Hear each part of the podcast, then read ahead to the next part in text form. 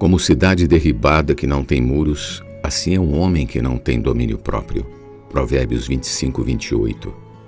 Domínio próprio. Os muros são para a proteção de uma cidade. Sem eles, a cidade é facilmente derrubada. Um homem que não tem domínio próprio não estabelece limites para si.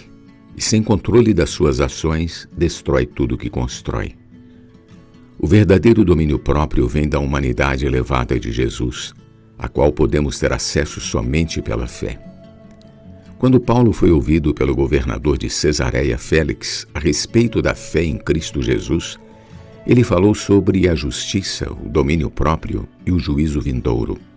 A Bíblia relata que Félix ficou amedrontado, pois o domínio próprio foi apresentado como um item da fé. Atos 24, 24 e 25.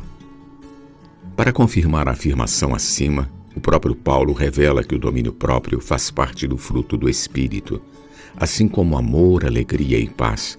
Gálatas 5, 22 e 23. E Pedro também mostra que o crescimento espiritual tem por base a fé. E sobre a plataforma da fé, Deus constrói em nós a virtude, o conhecimento e o domínio próprio, a perseverança, a piedade, o amor fraternal e, por fim, o amor ágape. 2 Pedro 1, do 5 ao 7. Deus quer trabalhar em você a fim de que seja mais útil para Ele. E o domínio próprio é essencial para se alcançar a perfeição.